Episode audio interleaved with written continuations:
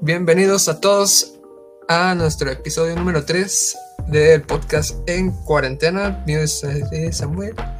Este, como bueno, hoy el día de hoy es 14 de diciembre, ya empezamos el podcast en un intento, hubo problemas técnicos, ahí un camión pasó por la casa de Samuel y se escuchó y pues bueno, pues la verdad, ahorita... Uno, no quiere que se escuche eso en pantalla.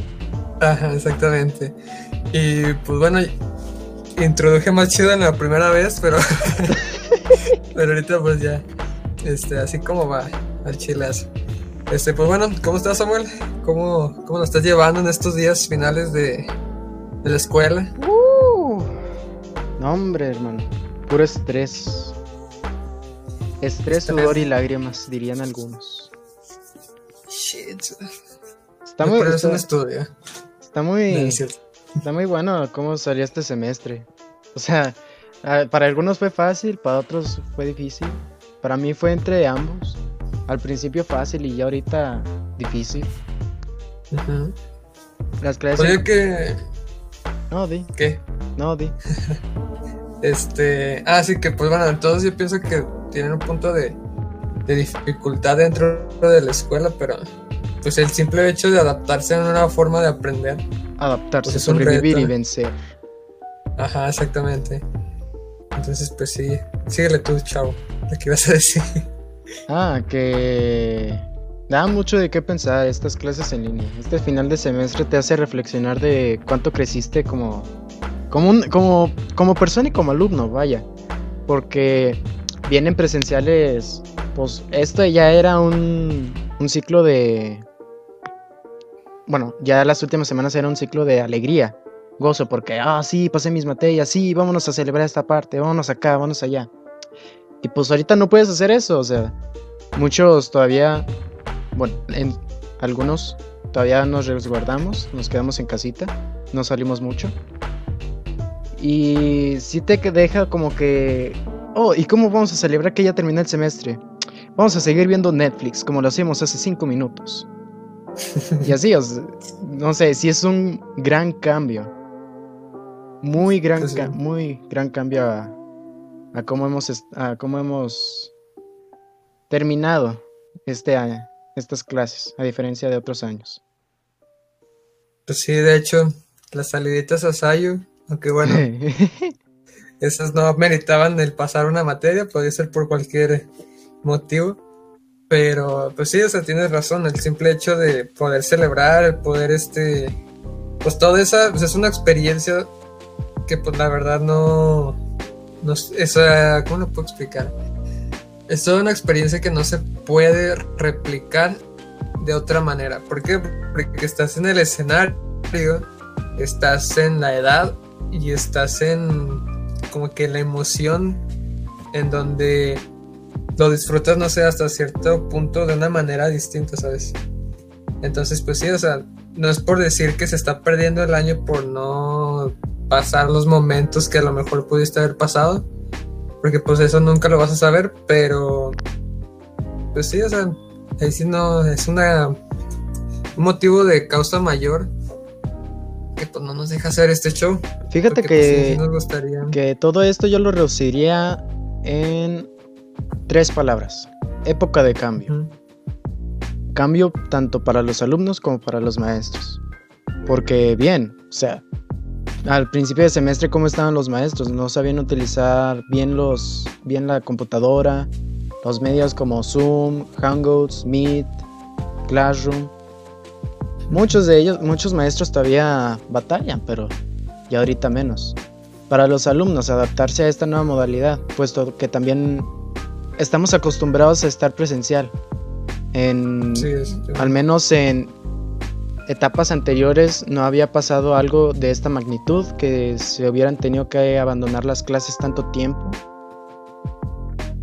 Creo que ha sido algo tanto bueno como malo, porque nos pone en una perspectiva de que las cosas pueden cambiar así en un instante y te tienes que adaptar a ese modo de vivir ahora. Pues sí, de hecho sí. Pues es que lo pones así en perspectiva de toda tu vida, digamos, por ejemplo nosotros, 18, 19 años. desde estar en el kinder, estar conviviendo con gente y que de repente te lo cambian así de un día para otro, sin tu consentimiento, así es como de que, oye, ¿qué voy a hacer ahora?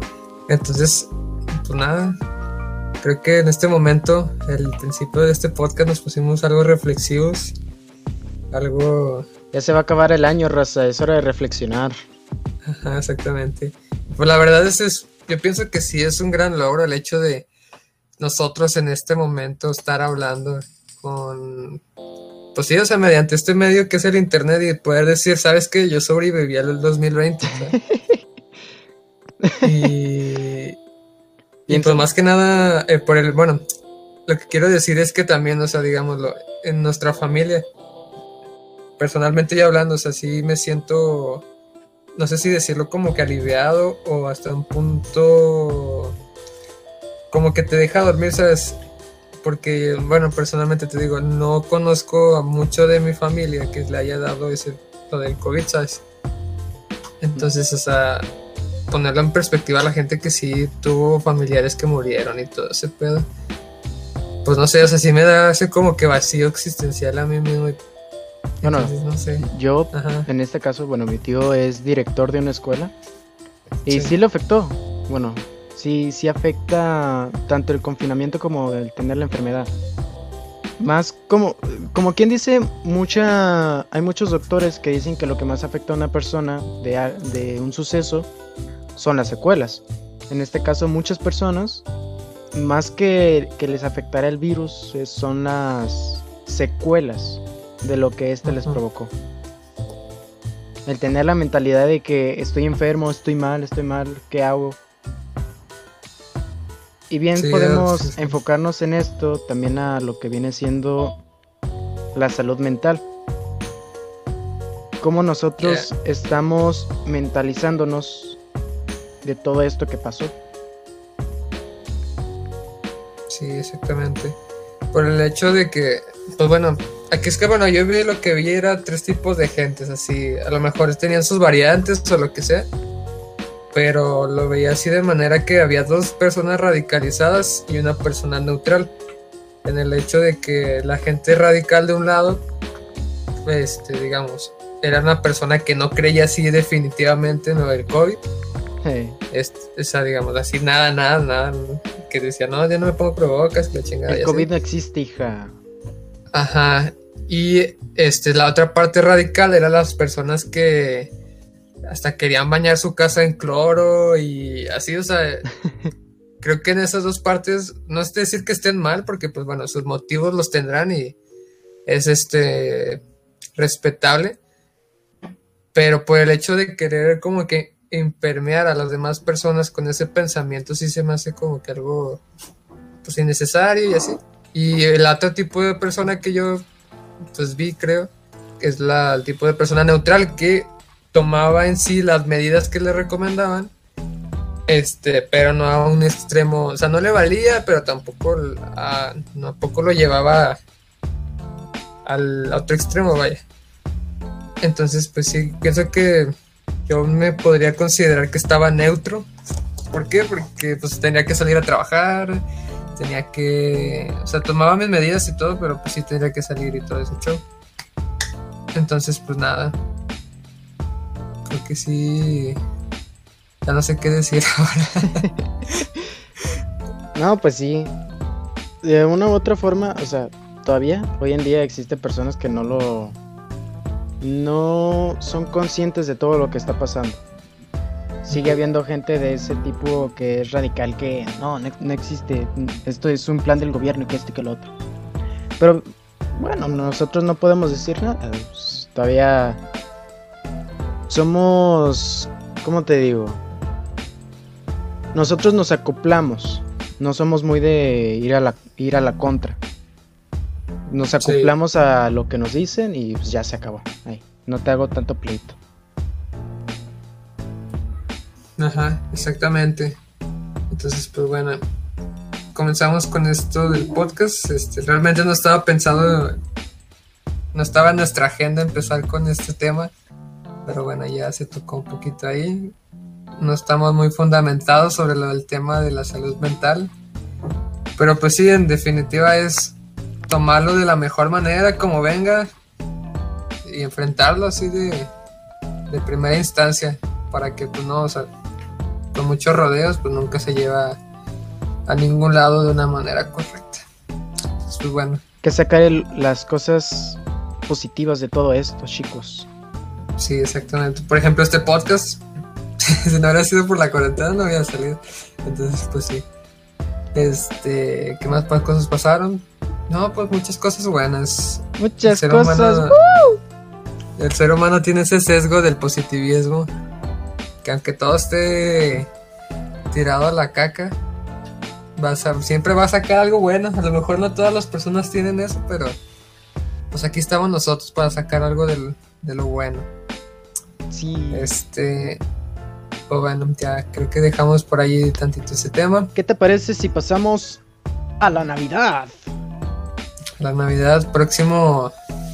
Próxima festividad. Navidad. estamos a. Navidad. Estamos a 10 días para que sea Nochebuena. Lo que se traduce que el mismo día pues, va a ser Navidad y todo eso. Entonces, pues bueno. Aquí en este punto, el editor, o sea, Samuel del futuro, que inserte música navideña. Va. No tenga copyright, por favor. No, sí, porque sí está bañado el copyright, chicos. sí está bañado para nosotros encontrar música que no nos meta copyright. Eh, bueno, yo quiero comenzar hablando de esto así. Eh, bueno, pues, todo va ligado a la cuarentena, vaya. Si no, este podcast no se llamaría Diario en Cuarentena. Eh, hay mucha gente, mucha gente que ya empezó a comprar sus cosas, todo está planeando todo lo que va a hacer en Navidad. ¿Cómo estás, cómo estás llevando tu familia todo esto, David?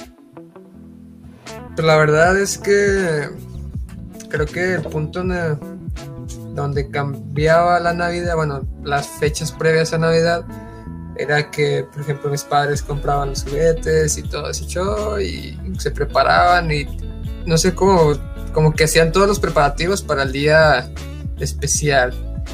Pero pues ahora este año como que, ¿sabes? ¿sabes? Yo, bueno, para mí no es más que consumir mal por mayor, porque pues es el fin del día de Navidad.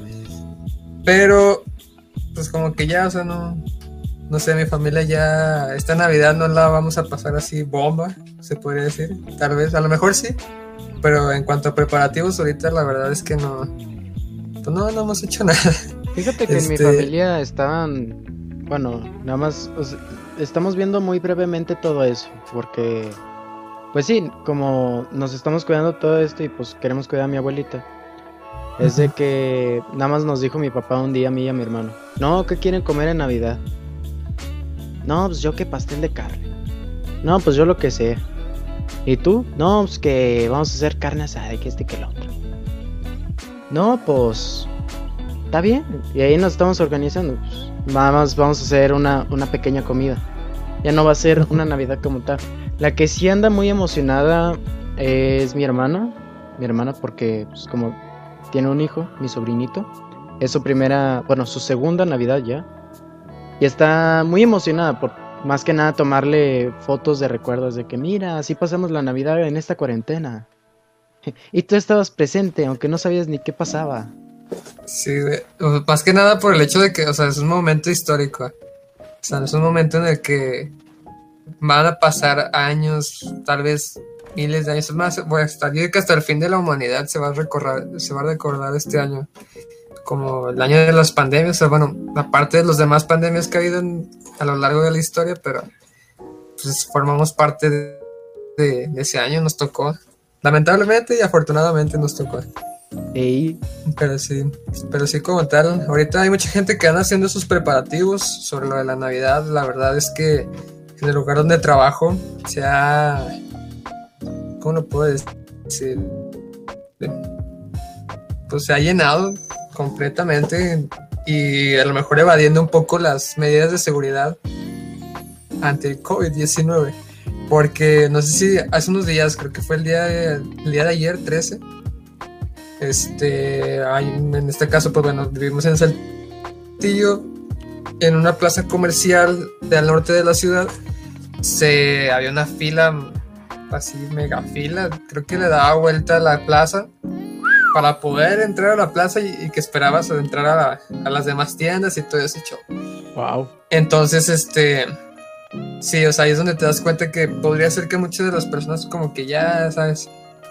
El hecho de que se haya anunciado lo de la vacuna, se haya, a lo mejor ponen en prioridad algunas cosas que pues bueno, a lo mejor podríamos evitar darles una importancia distinta. Fíjate que yo tengo una teoría sobre eso. ¿Cuál sería? Creo que fue ayer que o antier. Hoy estamos al lunes. Ayer fue domingo, creo que el sábado. Eh, escuché a mi mamá decir que, bueno, al menos en Monterrey, en Monterrey para este tipo de, de cosas, clausuraron todo. Las tiendas iban a estar cerradas. No, para que no hubiera compras navideñas. Y como acá no, hemos, ah, no hemos cerrado, bueno, la teoría de mi mamá de todo esto es que la gente se está viniendo para acá para comprar todas sus cosas. Sí, de hecho es lo que te iba a comentar. Este, bueno, a mí que me toca atender a clientes que compran por, de ventas por internet, hay un proceso en el que nosotros pedimos un, una identificación de la persona. Entonces, ahí te va un dato, un dato clave lo voy a decir así, chao. Al momento del que entregamos mercancía a nosotros, pues revisamos la identificación y todo, y es cierto eso lo que dices tú, o sea, hay gente que compra en internet, por ejemplo, ahí con nosotros, la pide, digamos, desde Monterrey y viene para acá, y acá es donde la recoge. Entonces, sí, más que nada por el hecho de que sí cierran sábado y domingos todo tipo de, de venta al público físicamente. Creo que todavía en por ejemplo, servicios a domicilio como de Rappi, de Uber Eats, todo eso sigue funcionando, pero como tal presencialmente que una persona vaya a una tienda y quiera adquirir algo, no. Entonces sí, es, cierto eso lo que dices tú, que hay gente que es de Monterrey, a lo mejor de sus alrededores, de San Pedro, de Santa Catarina y eso, que vienen para acá para poder adquirir lo que no pueden conseguir allá. Pero yo pienso que allá las medidas que se tomaron sí están como muy... Pues creo que no benefician mucho, ¿sabes? Sí. Por el hecho de que creo que también hubo desabasto de, digamos, de la canasta bástica y todo ese show. Allá en Monterrey, por el hecho de que dijeron, no, pues no, ya no voy a poder ir sábado y domingo.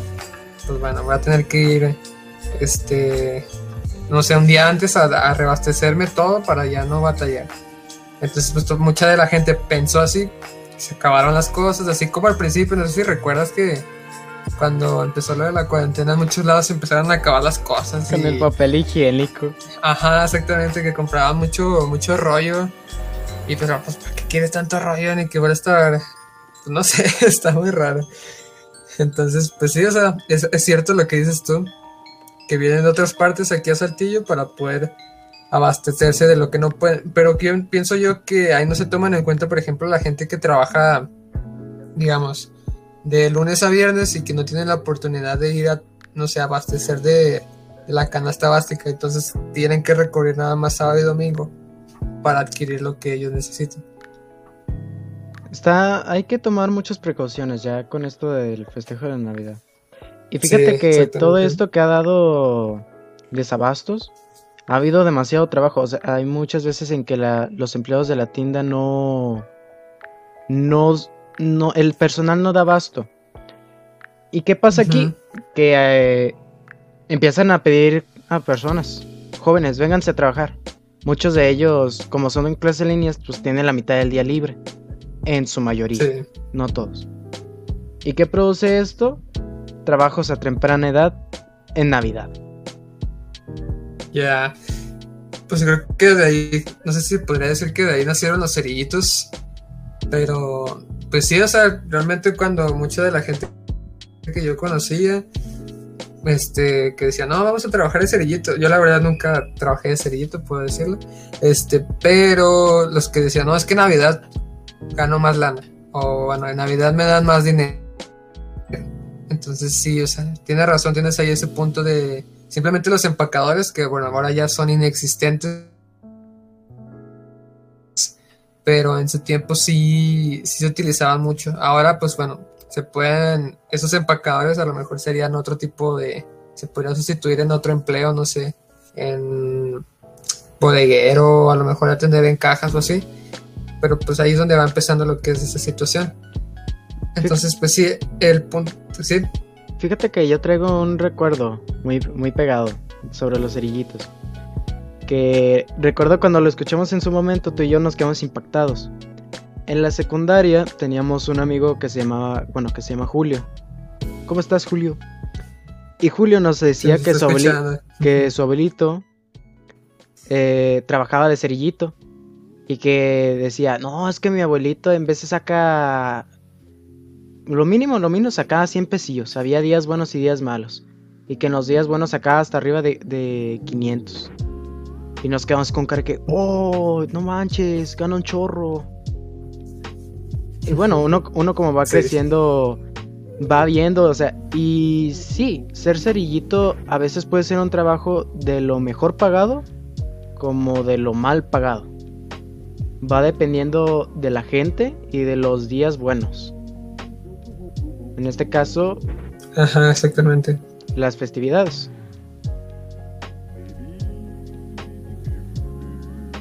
Pues sí. Sí, de hecho, sí, los días por ejemplo, en este caso Navidad, o cuando aquí en Saltillo dan utilidades, o cosas así como que puntos clave, que muchos de los negocios ya saben dónde pescar para que la gente consuma, que, que tengan que comprar, vaya. Que pues está bien, o sea, es parte del negocio y todo. Este, pero pues sí, o sea, más que nada ese es el punto de los cerillitos. Aquí va un, un fact, que no sé si sea verdad o qué, pero el otro día estaba haciendo una chaqueta mental sobre eso de que los cerillitos se llaman cerillitos porque están en las cajas. Entonces, no sé. No sé si sea real o qué, pero pues bueno. Ese creo que es el, el hecho, el fact que traemos en este día de hoy. Muy creativo. Pero bueno, sí. Entonces, bueno, seguimos con el, el tema que queríamos tocar, era eso. Trabajos a temprana edad. A mí a Samuel nos tocó pues bueno, Samuel no sé si trabajó de manera informal en otro lado, creo que sí. Sí. En, algún momento de su vida. Si nos puedes platicar un poco de manera informal qué es lo que hacías antes. Fíjate que yo en la primaria, mi papá, bueno, mi papá trabajaba, es soldador, y antes trabajaba en un taller de soldadura con mi tío. Y él tenía la idea de poner su propio taller, ¿verdad? Y aquí en mi casa, pues tenemos, no tenemos un patio grande, tenemos un patio chiquito estándar para las casitas de acá. Y recuerdo que aquí yo le ayudaba a mi papá. Éramos mi hermano, mi papá y yo, pero mi hermano pues no quiso, no le gustaba la soldadura. Y a mí sí, a mí me gustaba trabajar con mi papá. Lo único que sí me desesperaba era cuando, pues, al principio del trabajo, que tenías que cortar todo el material, hacer medidas, que este y que el otro. Era muy divertido cuando él empezaba a armar las cosas y empezaba a soldar. Recuerdo que hay una máquina que se llama pulidor. Con este pulidor era que mi papá quitaba el sobreexceso de soldadura. Y a mí me saltaban esas cosillas y me quemaban. Y, recuerdo que yo ponía mi. una tablita de madera enfrente mía y una encima mía. Y las utilizaba como escudos. Y siempre que mi papá utilizaba el pulidor, yo me ponía esas tablitas porque me quemaban. Mi papá, no, no pasa nada, no te hace nada. Pasado de esto, mi el taller, pues sí resultaba, pero a la vez no, no había mucho, mucho trabajo. Y mi papá lo quita. Y de ahí creo que fui a trabajar hasta los 17, que fue ya que entré contigo a trabajar a un, a un local pizzero. Ya ese local pizzero tan famoso. Este, entonces, pues sí. Sí, de manera informal, pues yo creo que también lo que puedo decir es que, por lo normal, hasta cierto punto, también igual mis papás, mi papá tenía un lavado de autos y ayudaba ahí tantito. Este, tenía, luego después tú compramos una copiadora grandilla y ya hicimos algo también, sacaba copias y así, o sea cosillas pequeñas ya de manera formal, pues bueno, es donde nosotros este, compaginamos Samuel y yo, que empezamos a trabajar en... Lo voy a decir, pues es una Little Caesar, en la pizzería de Little Caesar, acá, que pues ya. Hmm. Ya salimos desde hace mucho tiempo. Este, ahí en ese lugar. Pues la verdad es, yo lo que puedo decir es que pues sí, era un una manera de ¿cómo lo puedo decir? Este, tener un primer contacto con el mundo laboral. Sí nos negreaban, tal vez. Sí nos pagaban a lo mejor una babilla. Pero pues esa babilla nos tiraba mucho, mucho par. Nos tiraba Bueno, pues tampoco es como... o sea, éramos chavos de preparatoria, no es como que podamos exigir mucho esa edad. A los 17 años. Ajá, exactamente. Pero bueno, ahí el punto de comparación que hacíamos es que había mucha gente que decía, es que la verdad pagan muy poco. Y es que la, es mucho más el trabajo. Y así, pero creo que ahí lo que nosotros nos llevamos es la experiencia y la gente que conocimos dentro de, de la empresa. Y la, a lo mejor las anécdotas y todo eso que, que conlleva más allá de lo que era el dinero que pues, realmente lo necesitábamos, ya sea para la escuela, para el transporte, a lo mejor quitar ese gasto que nuestros padres estaban haciendo en nosotros y a lo mejor irnos separando, independizándonos poco a poco. Yo les voy a contar un hack, pandita. Si ustedes están trabajando en un lugar donde les pagan por hora, bueno, en este caso a nosotros nos checaban la hora con huella digital. Si a ustedes les pagan por hora y a ustedes los checan de este modo, o ya sea que les cuenten la hora de entrada y la hora de salida. Yo les recomiendo siempre, siempre entrar un poco antes e irse un poco después de su hora de, salida. ¿Qué es lo que conlleva esto? Bueno, a nosotros teníamos un sueldo fijo más o menos de mil... ¿Cuánto era? Mil... Mil cien pesos. Mil, cien pesos. Más o menos. Y yo bueno, yo en lo personal soy una persona que siempre está muy al tiro con el tiempo. Soy, soy muy responsable en... si tengo compromiso, estoy un poquito antes de la hora que me establece. Bueno, ¿qué es lo que hacía yo? Salía de la escuela e inmediatamente me iba al trabajo. Y mi papá me iba a recoger en la noche y pues yo me salí un poquito después.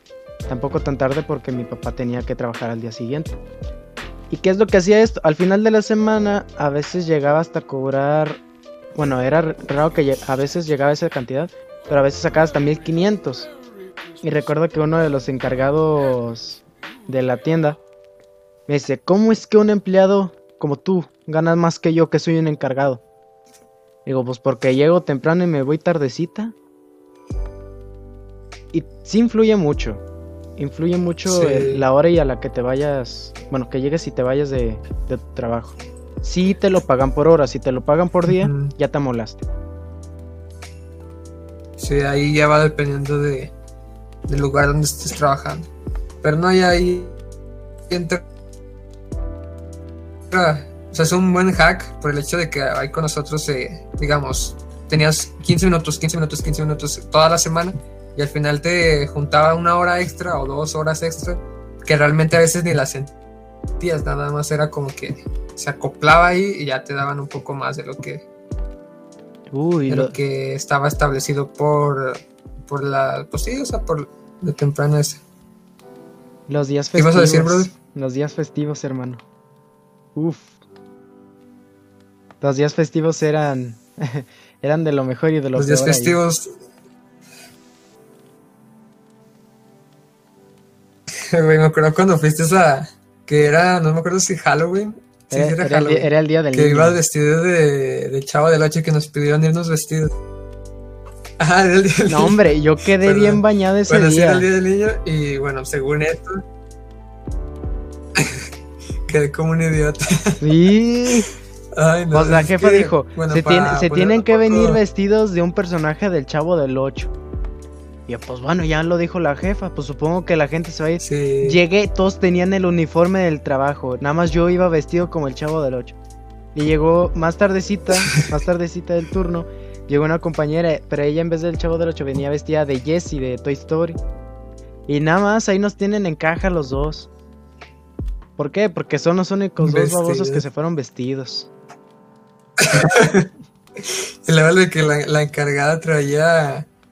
Eh, ¿Cómo se llama? Que se había puesto unos moñitos que dijo, no, Sí, pero nada más fueron unos moñitos, dije, Pero bueno. Pero sí, banda, nada más para poner un poco de contexto y que no se saquen de onda de estos dos tipos hablando de un recuerdo que nomás ellos entienden.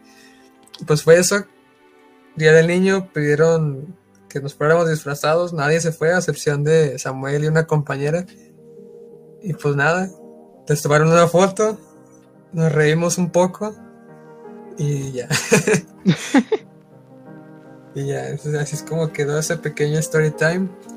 Este, a lo que íbamos dentro del tema era sobre trabajar a temprana edad. Este, a nosotros a lo mejor podemos decir que injusto trabajar, qué injusto, porque yo quiero hacer algo de, de mi vida que sí sea importante. Quiero, no sé, podrán tener sus motivos cada quien.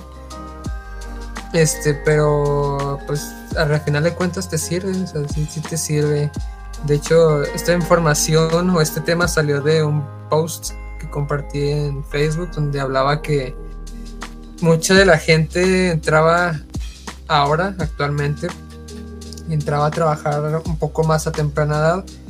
Venía un porcentaje, la verdad no recuerdo, pero sí era, sí se veía muy impactante decir, ay, güey, sí, sí está, sí está fuerte esto. Pero entonces lo que decía el post era eso, que la gente con, no sé, 16, 17 años estaba entrando a trabajar de, manera formal. Y aquí yo pienso que el detalle es que no es que esté la gente entrando más temprano a trabajar de, manera temprana, vaya, sino que ahora se contabiliza. Esto quiere decir que pues, tenemos muchas experiencias, incluyendo a nuestros padres que conocemos, este, que nos cuentan que ellos empezaron a trabajar de en corta edad ya, y, pero aquí el punto es que entraban a lo mejor de manera informal o entraban este, trabajando y ganaban su buena feriecilla, o sea, así por los que nos cuentan muchas de las personas es que ganaban su buena lana y pues ya ya se cambiaba lo que era el, el pues sí, o sea, en sí lo que era ¿cómo lo puedo decir? Se cambiaba la perspectiva a nuestra comparación por el hecho de que no se contabiliza. Entonces, ahora lo que ponía ese post era que vamos a tener a jefes más jóvenes y que vamos a tener más estrés. Este. Que a final de cuentas, pues bueno, creo que ahí lleva más en tener una inteligencia emocional un poco más como que adecuada a lo que estás haciendo en tu trabajo. Por ejemplo, si estás en atención a clientes, no tomártelo, a veces sí llegan a haber muchos insultos, llegan a tener mucho estrés por, no sé, a lo mejor estar haciendo la misma acción repetidas ocasiones. Sí, bandita Irene. Pero nunca tomárselo personal, ¿sabes? Una, anécdota sobre el estrés atención al cliente era que ese mismo día que su servidor se fue vestido de El Chavo del 8, ese mismo día teníamos exageración de gente en el local y pues yo estaba encargado de, los autos, del, autoservicio. Y pues estaba atendiendo tres autos una persona, porque era muchísimo más rápido atender un carro que atender una persona. Y luego todavía teníamos que entregar los pedidos. ¿Qué generó esto? Que varias personas sí querían agarrarme a golpes, banda, y me, y me estaban regañe y regañe y grite y grite. Y pues uno como es, es, su primer trabajo, no tiene mucha experiencia tratando con personas, pues se pone nervioso, ¿verdad? Y ahí es donde sale salió un, amigo mío, un, un entrenador, que estaba conmigo ahí en caja y los apaciguó. Y nada me dice, no, tú síguele, tú síguele. Y no, o sea, sí hay que, hay que, hay que saber cómo moldear el carácter de acuerdo al área en el que estás trabajando. Sí, es como ponerse, no sé, una skin o un, un disfraz, que a lo mejor muchos dicen, ah, es que ¿por qué te pones ese disfraz o lo que sea? Pero, pues sí, o sea, es ponerte eso y no tomártelo para nada personal. Este, simplemente el hecho de que haga otro story time. Este, yo cuando trabajé, Samuel ya se había salido de Little Caesar. Este, ya él estaba en la escuela y todo. Yo volví a entrar, me salí, volví a entrar. Y era, de hecho, ya casi va a ser un año que estábamos atendiendo, nada, estaba yo atendiendo y todo ahí en la pizzería. Y así, en resumidas cuentas, pues un cliente me pues, metió un vergazo, así de simplemente le metí un vergazo y ya, este, y ahí pasó mucho show y todo eso. Entonces, pues sí, a lo mejor son este, condiciones no seguras para el empleado. A lo mejor para el cliente sí, pero para el empleado no. Pero pues bueno, ¿qué se le puede hacer? Ya este, ahí sucedieron muchas cosas, se hicieron muchos de acuerdos y todo ese show. Pero bueno, esa es otra historia. Pero en sí el punto está en el que tienes que encontrar esa como que motivación personal por seguir. Si necesitas el dinero, pues bueno, ¿qué puedes hacer? A lo menos de conseguir otro trabajo, pero actualmente no está muy fácil que digamos para mucha gente. O si no, pues la otra, pues es este, aunque suene feo, pues aguantar varas, tener tu plan de acción, de no sé, a lo mejor voy a aguantar un cierto tiempo determinado para después, no sé, conseguir otro empleo o hacerme otra cosa pero sí no tomar decisiones de manera impulsiva que pueden pues te pueden afectar directamente. Entonces pues sí eso es lo que podemos resumir un poco de de lo que fue ese tema. De verdad ya no sé qué más agregar. Historias muy buenas no sé qué puedas más agregar fueron historias muy buenas no pasa de lo que sea en ese tipo de, establecimientos. más que nada, pues agarra experiencia de tratar con las personas. Ajá, exactamente. Y también no sé por qué esa, esa cadena de comida, lo que es Little Caesar, como que se vuelve más viral. La gente que se queja, ya ves que salen videos en todos lados. Y que cuando hay promociones de que, ay, ¿por qué no me dan la pizza? O la, por ejemplo, ahorita que es pandemia, que se meten sin cubrebocas, así. No, hombre, me acordaste de una, de una, de, un flashback bien chido. Eh, los voy a poner en contexto. A mí, yo tenía, a mí me habían tenido en todo lo que era el área de creación de, de la pizza, desde la masa hasta sacarla del horno. Y recuerdo que una vez la subgerente me dice, vas a estar, te voy a poner en tu primer día en caja.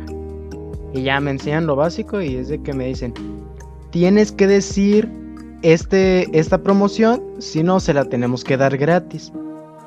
Y yo, pues, como cliente de otras marcas, pues uno nunca dice, o sea, si no te dicen esa cosa, pues ni te das cuenta, o sea, no la pides. Y llegó un señor, pues yo estaba muy, estaba como que acelerado, pues era mi primer día. Llega un señor y me dice, quiero que me pongas esto, esto y esto a mi orden. Y yo, ah, sí.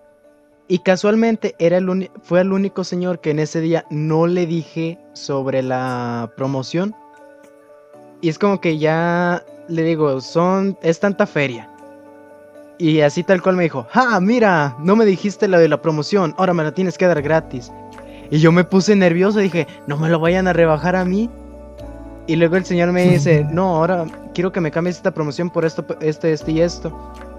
Y yo sinceramente, o sea, te juro que en mi vida ni las matemáticas me habían revuelto tanto como lo que me dijo ese señor. Y me empezó a decir, y yo me quedé así con cara de que, entonces, ¿qué le hago con esto? ¿Qué, qué, qué esto? Y nada más su familia se me queda, se me queda viendo y se empiezan a reír.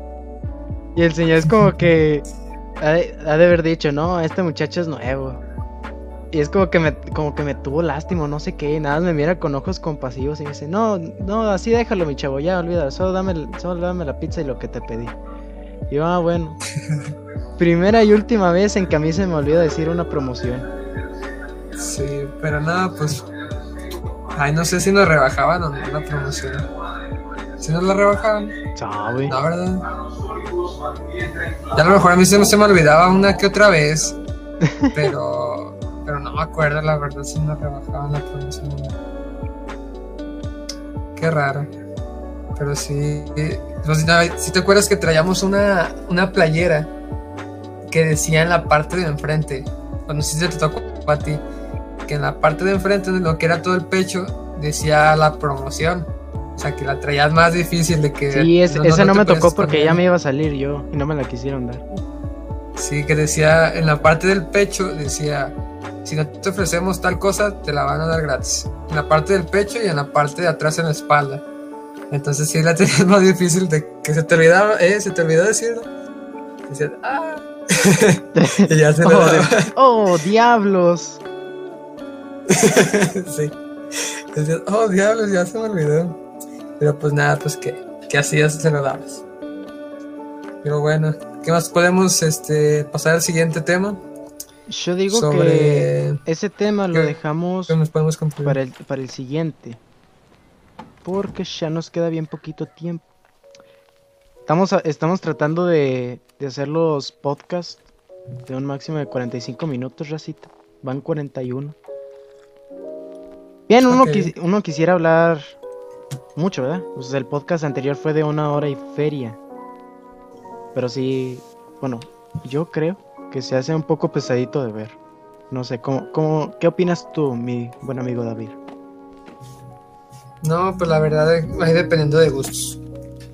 Va dependiendo de gustos porque yo sí me aviento unos podcasts que duran por mucho tiempo. Por ejemplo, hay uno que es recomendable desde mi perspectiva, que es el de mi gala, que pues a veces a lo mejor también muestran muchos datos y todo y te abruma, pero sí tienen muchos puntos que hablar.